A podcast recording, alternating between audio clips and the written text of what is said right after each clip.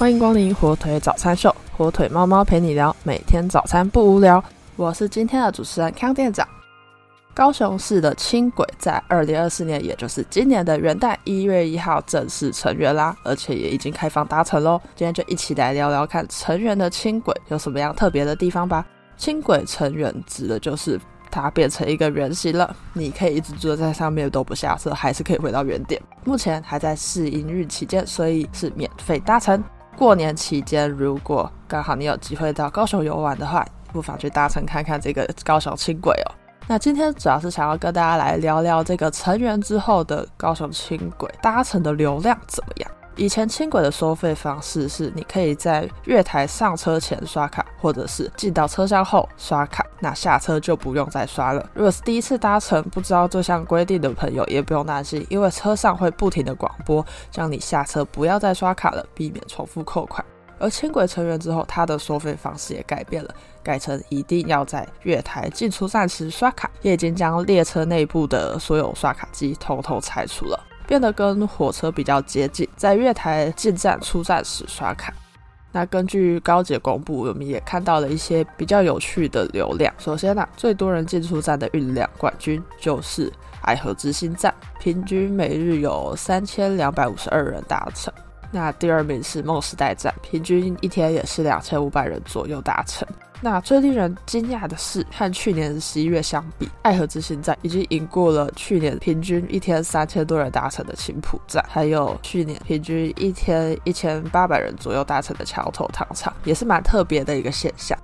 那在总运量的部分呢？轻轨成员之后，整个系统的运量从去年度全年的两万一千多人左右，大幅提升到今年度三万四千人左右。那这个统计是到一月十六号的统计，成长大约六十 percent。那如同最前面讲到的嘛，目前轻轨还在试营运期间，所以会有很多觉得没有搭过、想要试试看的民众跑来搭乘。那再加上现在还在免费期间，所以也有许多的乘客进出站没有确实的刷卡，所以这个统计上的运量可能是低估的。例如在营运前十五天，补票率高达七成。虽然说免费，但是为了这个统计，大家去搭乘轻轨进出站还是要记得刷卡哦。不过，在这个运量低估的情况下，除了可能有人忘记刷卡之外，还有就是高雄推出了三九九通勤月票的政策，在实际通车之后的运量还不至于减少太多啦。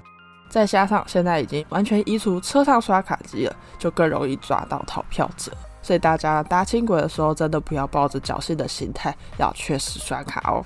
那大家还记得先前曾经提到过，高雄现在有黄色小鸭的一系列活动嘛？除了在高雄爱河湾有黄色小鸭的展演活动之外，高雄捷运公司也联手推出了期间限定的小鸭轻轨列车，让大家可以搭乘有可爱黄色小鸭外表的轻轨来漫游高雄。这个期间限定版的小鸭轻轨列车，车厢外以黄色小鸭为主角，那车厢内部也有很多不同造型的小鸭看板，让游客可以拍照，更可以感受到高雄的活力哦。最后的结论呢，就是高雄轻轨成人之后，新通车的路段运量已经占高雄总运量的三成以上，并且也带动了高雄总运量增加了五成以上。成员的效果真的很明显，那也希望未来在转乘啊、步行环境这些部分都可以持续改进，让未来轻轨的利用率可以稳定的提升。大家到高雄的时候，也可以多考虑使用大众交通工具，包含轻轨或是捷运、火车、公车等等这些公共运输哦，减少自驾车的使用，降低碳排量哦。以上就是今天火腿早餐秀的内容啦。获取小知识的同时，早餐也吃完了。祝你今天也有活力满满又美好的一天。火腿早餐秀，我们明天见啦！